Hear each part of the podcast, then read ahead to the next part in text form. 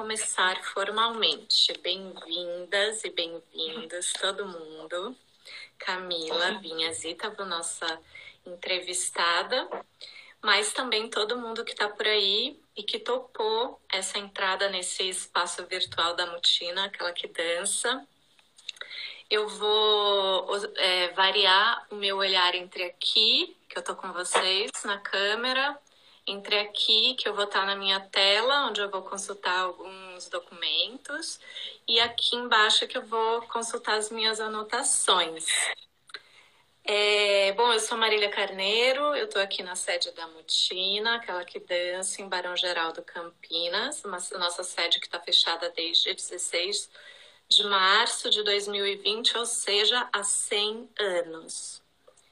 Então, estamos aqui em 2120, o século 22 ele chegou sem bater na porta.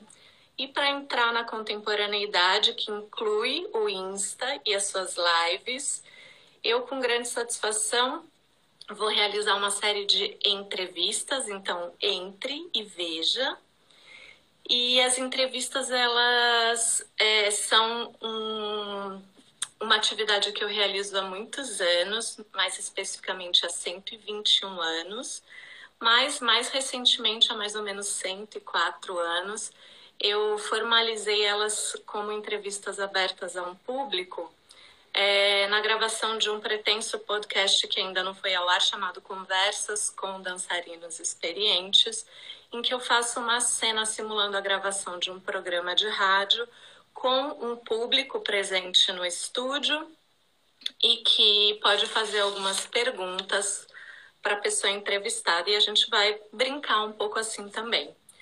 Essas entrevistas, o objetivo delas é informar um pouco as pessoas que me procuravam, me procuram como professora, que estudam aqui, e criar uma base de referência comum para nós. Então, essas entrevistas que a gente vai realizar também aqui no século 22, elas também vão entrar para essa base de referência. Então, vira e mexe, a gente vai falar: ah, lembra aquela entrevista no Insta que, é com a Camila em que ela falou tal coisa?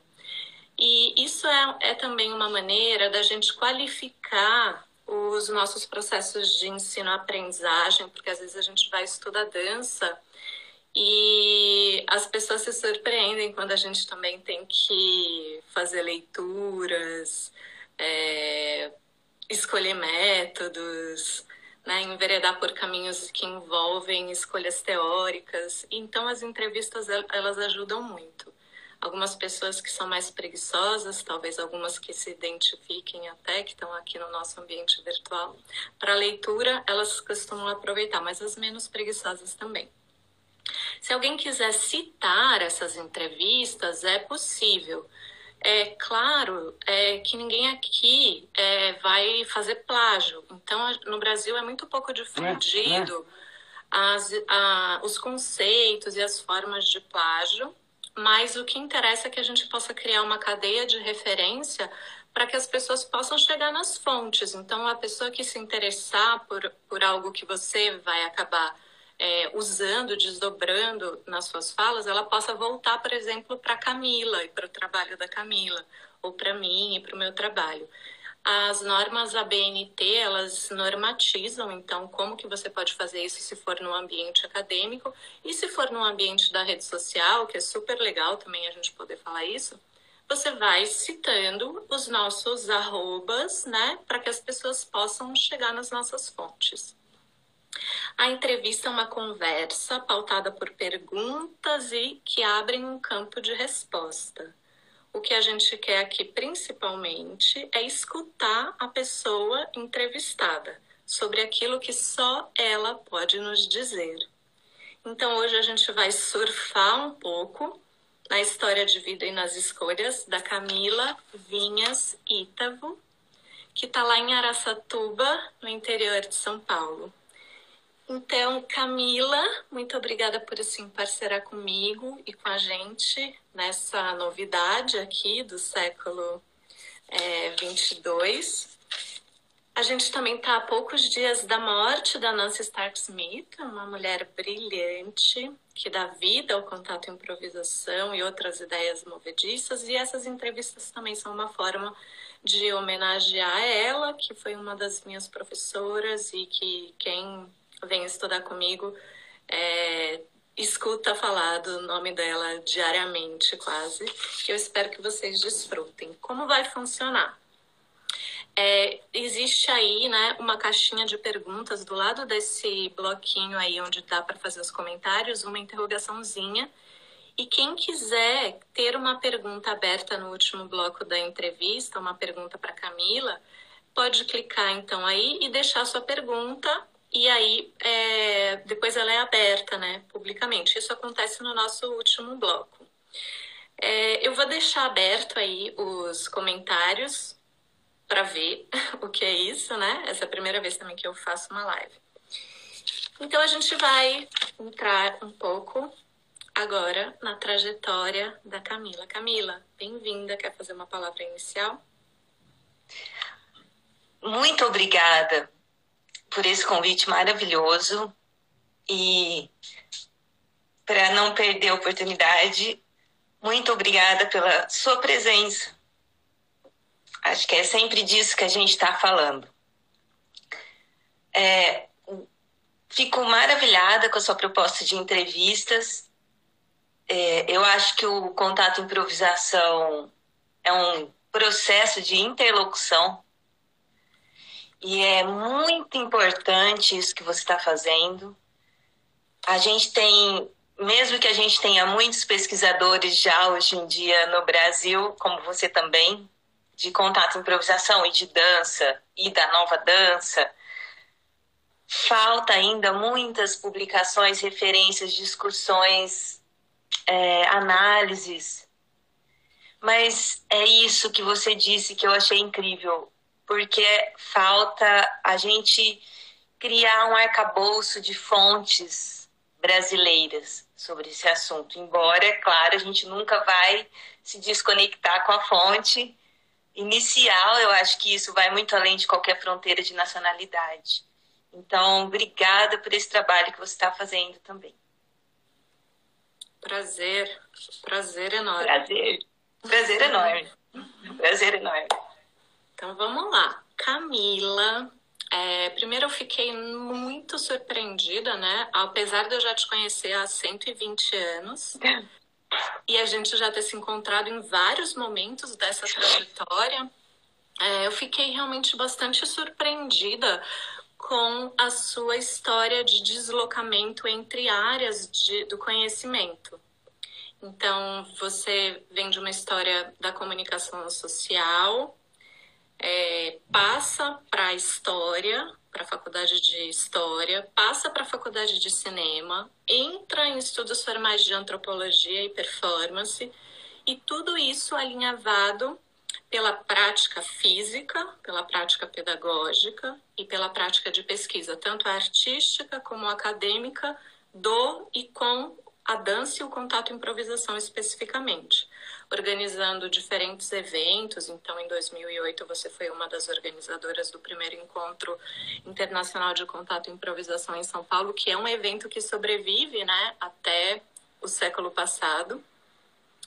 E a primeira pergunta, então, que eu queria fazer para você é sobre o que, que, a passagem em cada um desses nichos né, do conhecimento ela vai te proporcionando e que te move para o próximo.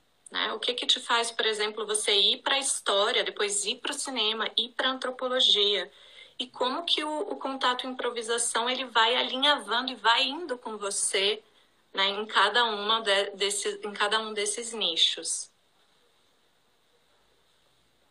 Nossa! Às vezes eu tenho pensado pouco sobre o que eu produzi.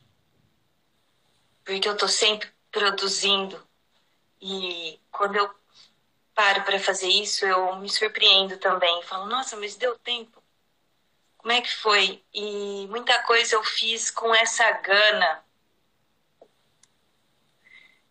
Que eu acho que, sinceramente, a gente herdou. Eu acho que eu posso falar, talvez, no plural desse questionamento do, do que é esse corpo que dança, o que é esse o que é o gesto. A coisa que mais amarra o meu trabalho é o questionamento sobre o gesto.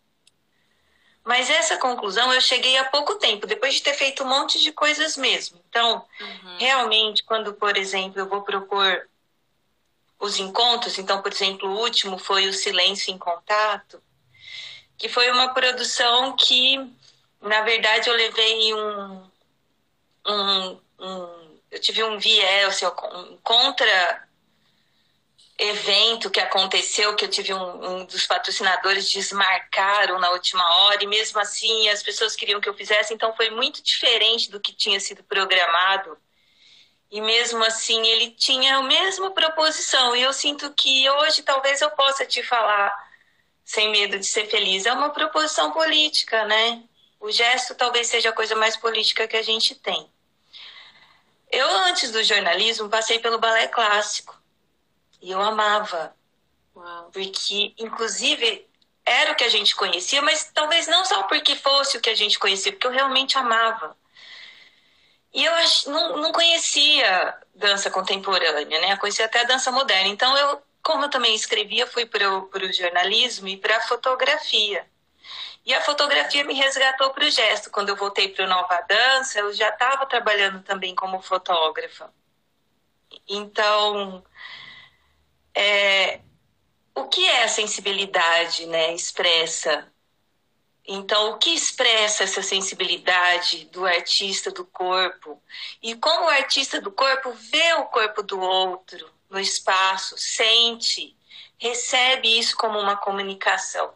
Eu acho que a coisa que mais alinhava toda essa minha busca, assim, que é muito intensa, sabe? sobre o que é mesmo que nós estamos fazendo aqui. Mas artisticamente, a gente tem todo um, um aparato para isso, assim. Então, por exemplo, uma das coisas é, que eu penso sobre o contato improvisação ser uma base é eu ter podido trabalhar ele como uma técnica de autocuidado, para mulheres, para mulheres em situações de violência. Ter podido trabalhar o contato improvisação em pequenas intervenções nas ocupações das escolas, lá em Goiânia, e outras ações sociais. O contato, ele é uma revolução da comunicação. E é, vai, foi construindo mesmo a minha consciência, né? A minha perspectiva. Então, assim, quando você leva um trabalho desse, por exemplo, para o interior de São Paulo, bem pequenininho, e você vai dar aula para pintor, para faxineira, muda muito. E, e coisas muito diferentes acontecem. A oportunidade de fazer o mestrado, assim, todas essas pós-graduações também foram uma grande surpresa. Porque eu encontrei na história uma maneira, um, uma a forma de fazer um diálogo real entre a fotografia e a dança no cinema. Eu já tinha feito outros trabalhos de cinema. Eu fui parte do Super Night Shot, que é do Gob Squad, que é um coletivo britânico-alemão. A gente fez isso de 2006 a 2011. Era um filme ao vivo. Eu comecei meu trabalho de rolar escadas lá, continuo até hoje. Uhum. Ainda estou fazendo contato, improvisação com a cidade com esse trabalho. Mas a história e, e o cinema me, me, mostraram como isso faz ainda parte do mesmo universo artístico, como a gente poderia usar.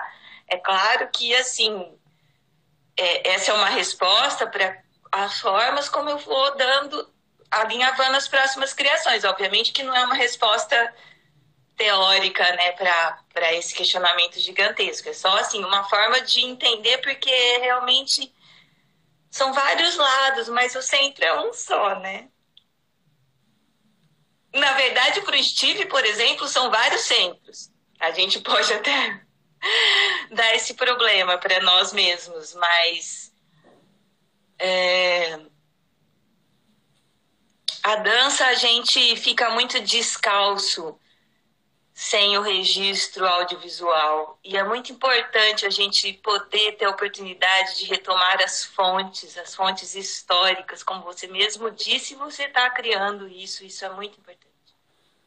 Sim, você tem é, uma produção audiovisual mesmo, né? Ligada ao contato improvisação, o seu trabalho. Depois, quem quiser pode mandar direct que eu vou compartilhar todos os links para os trabalhos da Camila. É super interessante, porque não é só um registro, né? É uma narrativa audiovisual mesmo, em que dá para acompanhar um pouco o seu pensamento sendo construído. É muito interessante. E como que você chega, então, finalmente nos estudos de performance, antropologia? Por que, que você decide levar os seus estudos para este lugar? E não, por exemplo, para um espaço da dança, né? Ou da educação? O que, que é que te fez fazer essa escolha? E se ela foi acertada ou não? Acho que sim, né? Porque você vai continuar mais quatro anos aí. É, eu, eu, na verdade, eu sou muito grata também a essa oportunidade, porque esse é o, é o único curso interdisciplinar da América Latina. Então, ele me proporciona eu fazer um diálogo dentro da dissertação e da pesquisa entre a dança e a história, por exemplo, e a antropologia e a descrição etnográfica ele é interdisciplinar por natureza. Então, para esse curso, uma pessoa que tem esse problema como eu, que é bailarina, mas é fotógrafa, mas aí vai fazer fotografia, tem a visão de bailarina, aí vai ser bailarina, tem a visão de fotógrafa. Vai dando tilt. E esse curso me deu uma solução para esse problema. Sim, claro. Aí foi um. Foi muito bom, porque também ele está numa universidade que é, universidade é uma universidade federal, que é a Universidade Federal de Goiás. Eu não sabia que ela era tão maravilhosa e uma universidade fortíssima, está entre as 20 melhores universidades federais do país. E, e lá também tem uma faculdade de dança e tem uma faculdade de artes cênicas. Então, eu pude trabalhar dentro da faculdade de dança, dando um curso de extensão que durou um pouco mais de dois anos pode, inclusive, ser retomado no doutorado. Não, vamos ver como é que vai ser, né? A questão do isolamento, porque a gente tem trabalhado online, que é o contato, improvisação e extensão. Então, eu podia estar tá fazendo um trabalho na faculdade de dança, estar tá vinculado à faculdade de história, fazendo esse, essa pesquisa do audiovisual e estar tá realizando também um trabalho nas artes cênicas. Então, é, é uma oportunidade mesmo de dialogar campos. Sim, entendo, de formalizar mesmo uma trajetória bem interdisciplinar, né? E ao mesmo tempo um movimento de institucionalização dos seus estudos de contato e improvisação que vão acontecendo fora, né, de ambientes institucionais, mas que você vai levando para dentro para costurar todo o desenvolvimento do seu pensamento. É muito legal. É, tem tudo a ver com a Mutina, aquela que dança. Te espero aqui já. Uh! E aí, então, finalmente, porque como eu falei, esse, esse, esse momento aqui passa muito rápido. É, queremos saber como que você chega nesse estudo que dá origem ao lado surpreendente da queda. E aí o que a gente quer agora é escutar um pouco você falar sobre o que é isso, né? O que é que você está apresentando nesse texto, resultado desse estudo, e qual, quais são os seus métodos, e finalmente, a outra pergunta eu vou deixar para depois. Ai. Fica à vontade. Deita no sofá aí. Ó, eu de vez em quando vou olhar um pouquinho ali, porque eu deixei algumas anotações, assim, esse trabalho ele é muito extenso, porque o contato improvisação é sem fim. Você começa a puxar um negócio, vem outro, que vem outro, que vem outro. É incrível. Então, o lado surpreendente da queda, né? A gente. Eu até me surpreendi também com esse título, porque há muitos anos, além de realmente acreditar em muito obrigada pela sua presença, eu também sempre digo nos cursos, né? Então, qual é a maior certeza que a gente tem na vida, né? Além da morte. E aí, essa pergunta é muito simples, né? É a gravidade. A gravidade delineia a natureza do nosso corpo, do nosso movimento e a maneira como a gente se relaciona com ela delineia a nossa vida inteira, nossa trajetória, mas também toda a visão de mundo. Se você alinha sua coluna, se você fica. Eu estou tentando entrar aqui na câmera. Então, aí eu fui propor né, o contato improvisação, porque eu sempre tive muitas coisas escritas espalhadas e muitas reflexões e pensando, poxa, mas eu já publiquei algumas coisas, normalmente eu publico sobre coisas de outras pessoas. Né, espalhei o trabalho de muita gente, assim, como jornalista e fotógrafa. E aí chegou a hora de falar do, do que eu tinha feito nos últimos 120 anos, como você diria. Sim, sim. Então, foi difícil falar disso, porque é mais fácil falar do outro. Porque quando você vai entrar com profundidade nisso e com esse olhar ainda científico, nossa, tem que morrer muitas vezes. Né, para você ao mesmo tempo que tenha, tenha um envolvimento, você tem esse olhar crítico, assim, é bem complexa essa relação quando o objeto de pesquisa de alguma forma é, é você, né? E é isso que o contato improvisação faz. Então, é, essa pesquisa começou de um jeito e chegou em outro lugar, né? Eu vinha pesquisando a espontaneidade do gesto.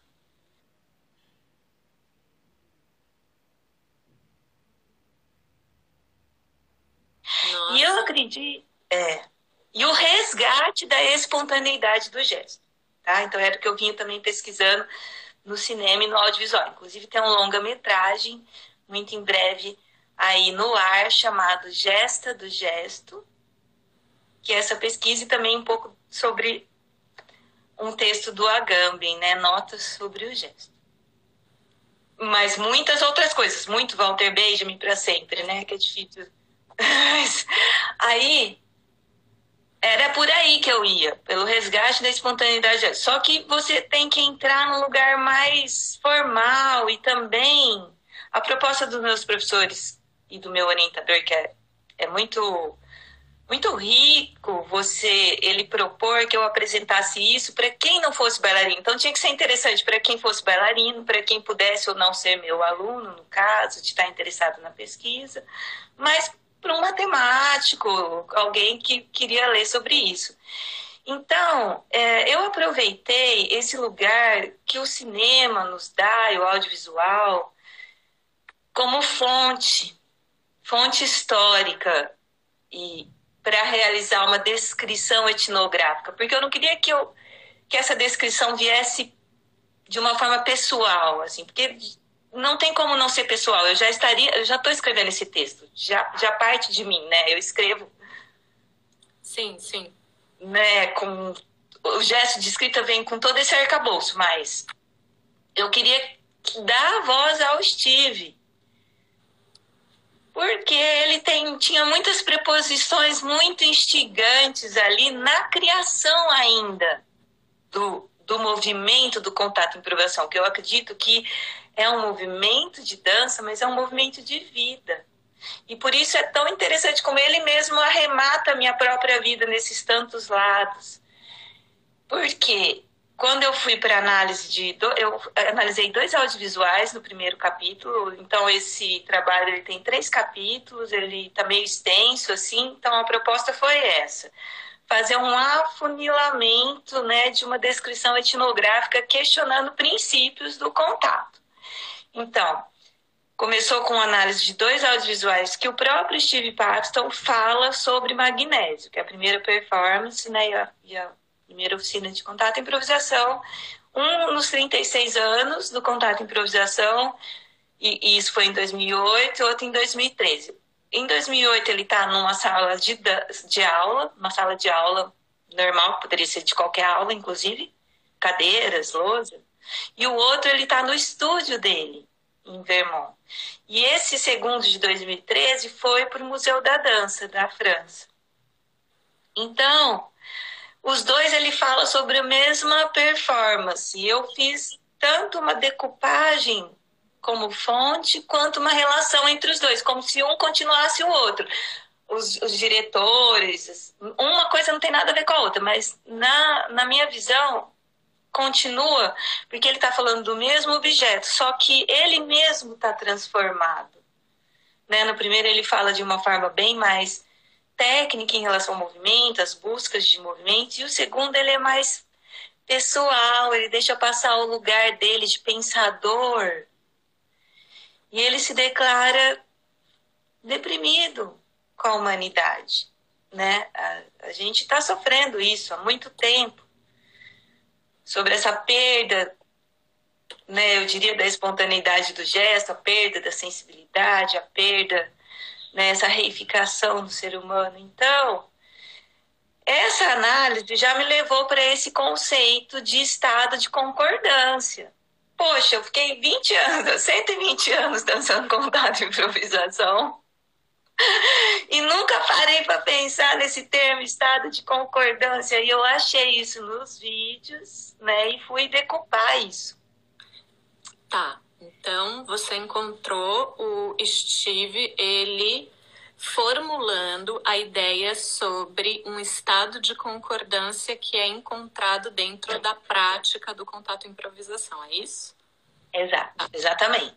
E agora você vai contar um pouco pra gente isso o que é o estado de concordância. Sim. É, o estado de concordância, para ele, é, eu vou resumir muito assim, sinteticamente aqui, tá? Mas dá, dá uma longa conversa sobre isso. Sim.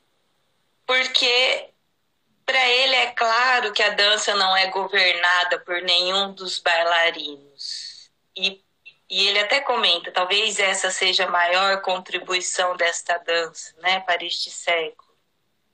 Porque ela é governada pelos dois. Aí ele fala, é um estado de concordância. Só que isso só acontece quando os dois são se tornam assumem a responsabilidade por si mesmos mas também pelo outro da mesma forma, na mesma intensidade. Mesmo deixando muito bem claro, ensinando muito bem a queda e deixando bem claro que cada um é responsável pela própria queda. Por isso, essa, esse treino todo em cair. Mesmo a gente sendo sempre responsável pela nossa queda na dança, a gente, como quando entra num, no estado de concordância, a gente pode entrar num lugar de interlocução muito rápido, até às vezes, para a percepção, a gente é responsável por nós, pela nossa queda sempre, mas a gente é responsável pelo outro no cuidado. E esse cuidado envolve não ter gana de nada, não querer levar a dança, deixar que a dança leve. Isso nunca vai gerar um, um perigo, embora a gente esteja sempre lidando com situações de perigo. Esse, esse estado de concordância, ele, ele dá para ser mais destrinchado ainda. Eu falo bastante dele no, no trabalho, né? Uhum. Ah, então, só para dar uma continuidade um pouquinho, é, isso foi o primeiro capítulo. Então, é, no primeiro capítulo, eu também falo, e, e, isso sempre de acordo com o que ele fala, então eu vou destrinchar né, através dessa, dessa análise fílmica né, e de um contexto histórico. Mas o que, que eu fiz? Eu fiz algumas entrevistas com ele. Com o Steve Paxton. Isso, eu fiz algumas entrevistas com o Steve Paxton por e-mail entre 2018 e 2019. E uhum. fui falando do que eu fui achando e do que estava uhum. propondo. Então, essas entrevistas também entram né, nessa dissertação, nesse trabalho, e ele fala também sobre isso, né?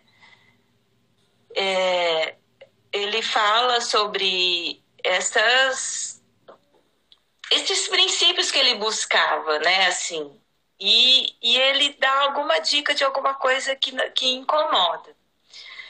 E aí, então, assim, isso foi o primeiro capítulo. No segundo capítulo, e aí agora eu gostaria de aproveitar e agradecer, né, a bailarina Nancy Smith, porque o trabalho que ela faz com a Contact Quarterly, além do trabalho que ela faz com Contato Improvisação, ela com a, com a, com a Lisa Nelson fazia um trabalho muito importante colocando essa revista no ar desde 1975. Porque o contato improvisação ele não tinha um lugar para ser desenvolvido, né? uma companhia. É uma coisa que ia se modificando e acontecendo em vários lugares e sendo espalhado. E essa revista se tornou um lugar, né? mas esse é um lugar de, re... de reflexão. Então eu falo muito sobre a autorreflexidade do contato improvisação e essas questões também ligadas à consciência. Para fazer isso, eu vou em alguns textos, né? A Contact Quarto circula até hoje.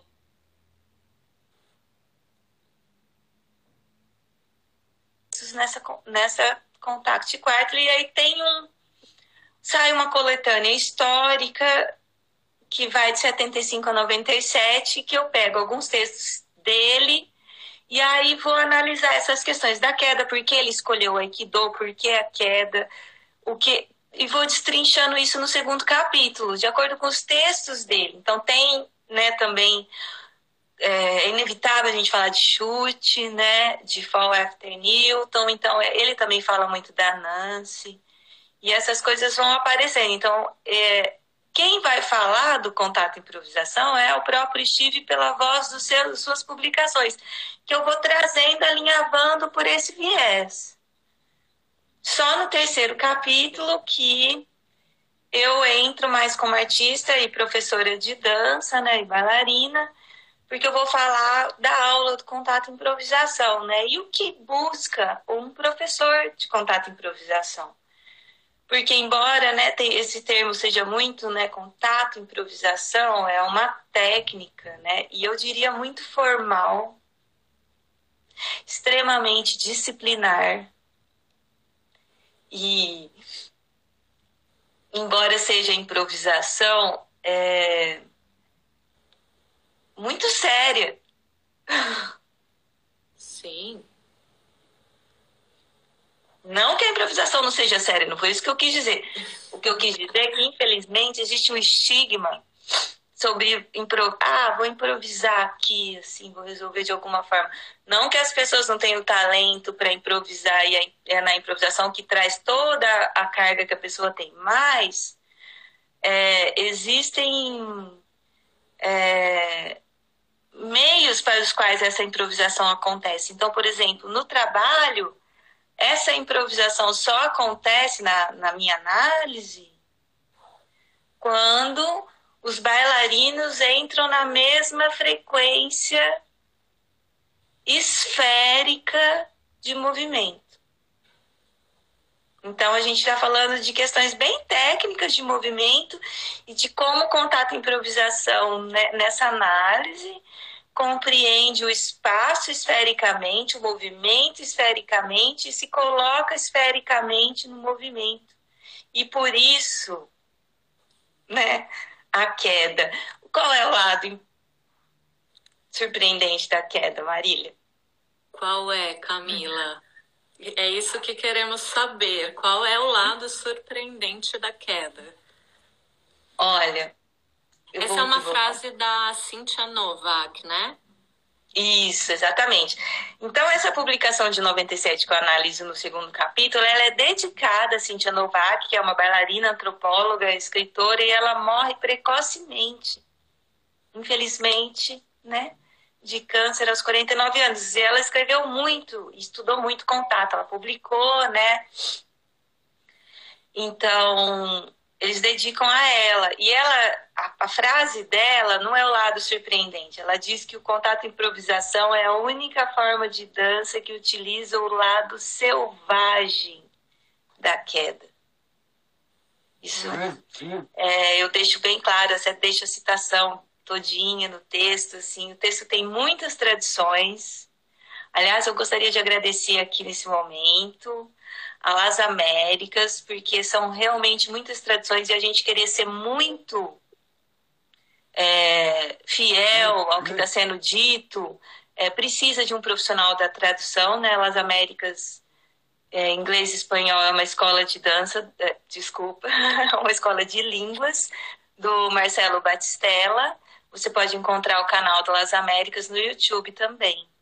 Então, graças a ele, eu também pude é, afinar detalhes do que estava sendo dito e me questionar sobre aquilo, sabe? E aí, quando eu fui me corresponder com o Steve, pude ter algumas confirmações. E é isso, o, o lado selvagem, ela diz, da queda, né? E eu diria que é o lado surpreendente. Então, o lado, primeiro lado surpreendente da queda é o contato improvisação. O contato improvisação, ele, ele lida com a gravidade. E o Steve deixa isso muito claro, e aí eu venho decupar tudo isso na análise. É. Mas o lado surpreendente da queda também é você se comunicar com o outro numa frequência esférica. Afinal, estamos sempre caindo. Então, é você aproveitar que estamos sempre caindo, eu estou sempre caindo, você está sempre caindo, e a gente cai esfericamente juntos. Isso se torna um lado surpreendente da queda. Na verdade, isso se torna uma dança, né? Então, é aproveitar essa força da gravidade, né? Assim, é, o lado surpreendente da queda é tomar a gravidade como um brinquedo, né? Uhum. Como o próprio Steve Paxton diz, assim, e aí nos audiovisuais, um dos audiovisuais ele diz, como filhotes de lobo brincando, né? É uhum. lidar literalmente como um brinquedo, é brincar com a gravidade, aproveitar essa potência maravilhosa, inestimável e usar. Então, assim, tanto se comunicar com ela, quanto aproveitar tudo de reação que ela tem, que a gente não aproveita nada. Camila, fiquei intrigada com esse termo que você utilizou, que é a frequência esférica. O que exatamente hum, hum. você está falando, né? Eu entendo sobre o espaço em exploração hum, em contato improvisação, o espaço esférico, mas frequência esférica foi novo para mim. Eu de ter, deveria ter dito frequência espacial esférica, hum, né? Mas acho que não muda muito. Oi? Tá, mas o que é, o que, é que você está dizendo, né? Você está dizendo que é, o lado surpreendente da queda ele tem a ver com contato e improvisação e que isso tem a ver com que os dançarinos eles possam entrar numa mesma frequência espacial esférica. O que, que eu quero dizer com isso? Que uhum na verdade, eu faço de alguma forma uma tradução do que ele estava dizendo. Pelo menos essa foi a minha intenção, né? Então, eu espero que vocês também possam apreciar, mas estou aberta a, a, crítica, aberta a críticas. Mas o que eu quero dizer com isso é frequência espacial esférica, né? Então, a gente treina to, aqueles rolamentos que ele fez todos é, para material para coluna, né? Material for the spine lida sempre com esse design esférico de todas as extensões em jogo, do que ele chama de gesto. Eu até falei gesto de corpo total, ele fala corpo total e eu com essa coisa do gesto, que ele chama é uma atitude de corpo total. Fala, ah, é um gesto de corpo total, porque tá tudo em jogo dentro de um design esférico. O que, que ele entende? Que é, a gente tem que incorporar mesmo esses rolamentos esfericamente para que a gente não para ele não existe perpendicularidade nossa em direção ao planeta, né? A gente nunca cairia perpendicularmente, a gente sempre estaria dentro de uma esférica, uma esfera e uma espiral, a gente como uma esfera em espiral. Sim. E, e foi essa, uh, essa questão de entrar nessa frequência é quando a sua mente ela tá, a sua atenção tá toda tão absorta, tanto no seu gesto quanto a sua relação com o outro, né, e, e, e isso uhum. em movimento, que você não pensa em questões. É, não que você não lide com o perigo, mas que você não, não entre numa formalidade da perpendicularidade mesmo. Sim. Entendo. Não sei se eu respondi a sua pergunta. Sim, sim. Eu sim, entendo que você está falando que é. Aí eu vou me servir um pouco do aparato conceitual do sistema Laban-Barthéniak de análise do movimento, que fala que o corpo ele é espaço, né? Mas é. não necessariamente, né? Se a gente é capaz de nos deixar enquanto corpo atravessar pelo, pelo espaço. E se a gente está trabalhando com a noção de um espaço esférico em exploração, e eu deixo esse espaço esférico ele atravessar o meu corpo, e isso vai me dar formas específicas, então eu estaria entrando talvez nisso que você está chamando de frequência espacial esférica, e se eu e a, o meu duo o fazemos, né? Entramos nessa frequência espacial esférica, então a gente aí entra dentro desse universo contato e improvisação referenciado pela, pela obra paxtoniana. Isso que eu entendi. Perfeito, perfeito, exatamente isso. E ele deixa isso assim, ele quer acentuar isso porque ele propõe que o, ele está sempre preocupado com a atenção e com a consciência, né? Então ele ele também propõe que a gente se pergunte, né? Quando você está num lugar, por exemplo, rolando no, no ombro, algum lugar maior, assim, né? Que pode dar um pouco, né? De, de medo mesmo, é, de agonia, uai. É, ele faz você se perguntar assim, né? Mas você perdeu a sua atenção aonde ela estava, na... e aí sim o corpo matéria, né? Materialidade do corpo esférico, né? Então, onde você está? Você perdeu a sua atenção, perdeu a sua consciência. E, e por isso a gente, claro, expandir, expandir todas as técnicas que inclusive estão sendo né, eh, criadas até depois do, do Paxton, mas a gente insistir nos princípios. Porque os princípios, eles são muito complexos, eu acho ainda, assim. Será que a gente incorporou tudo? Eu, particularmente, Camila, vou dizer que não. Ainda tenho, tô, tô caminhando. Mesmo 125 anos depois. Que ótimo. E, é, mesmo 125 anos depois. Camila, você não vai acreditar, mas. Não. É, o tempo passou.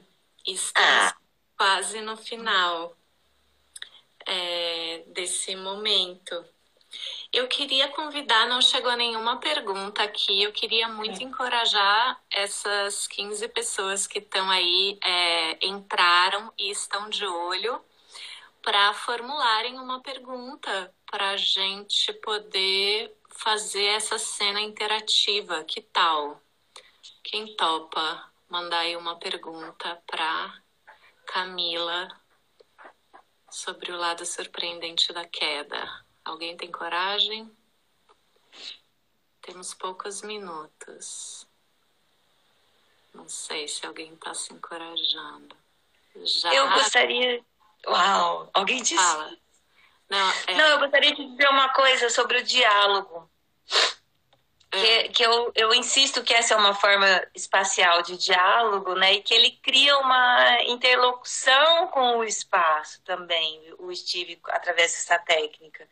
Então a gente está dialogando com o outro, mas a gente está dialogando com o espaço. Então a gente está dialogando literalmente com o planeta, sabe? Não é um papo assim, né, nova era, é uma coisa física, assim, a gravidade, uma realidade muito física, né? Uma análise muito cinética mesmo. E você fazendo esse tipo de trabalho de entrevistas, expande esse diálogo. Esse diálogo ele realmente precisa de muita discussão, porque hoje, em tempos de Covid, talvez o diálogo seja a única forma de sobrevivência uhum. que a gente tenha. E você com essas entrevistas, assim, você traz muitos conteúdos, a gente conhece muito pouco, assim, dos outros, da pesquisa dos outros, as pessoas pesquisam muito. E, assim, é, eu também gostaria de dizer que, embora tenha esse lugar do, do bailarino, pode parecer que ele não está muito ligado a questões teóricas, eu vim a encontrar bailarinos extremamente pesquisadores, assim, super uhum. teóricos, muito dedicados à leitura, à escrita, assim, você mesma, né, Marília, é uma delas. Então, Sim, na tô, verdade, eu devendo acho... também, estou devendo publicar. Eu sei que eu estou devendo. É, a gente quer ler. É, nossa, eu adoro. Estou devendo mesmo. Hum. Camila, chegou várias perguntas. A gente vai te interromper. É, você pode. Fala aí um, um, número, daí eu vou fazer aqui um Ai, jogo de dados. Fala nove. Ah, nove. Então, é, eu vou fazer a número nove. Um, dois, três, quatro, cinco, seis, sete, oito, nove. Tá vendo? Lado Selvagem da Queda.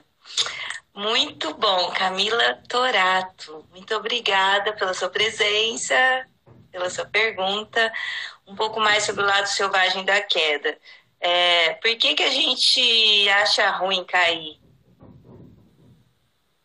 Por que, que quando as pessoas estão envelhecendo, elas falam, ah, é a gravidade? Poxa, Será que a gravidade não seria muito mais um um instrumento assim, do, como um brinquedo e uma benção até para que a gente a, a, a, gravidade que constrói nossa verticalidade. Então, o que que a gente ensina no contato improvisação a mergulhar na queda? A gente mergulha na queda, a gente surfa na queda, a gente voa na queda. E isso é selvagem no sentido quase até poético do termo, assim, né? Eu acho que no sentido animal, assim, de ter toda uma potência cinética, esse gesto de corpo total se entregando na queda e você não cair. Aconteceu outra coisa. Não se estatelar, né? Sobreviver mesmo, a queda como uma passagem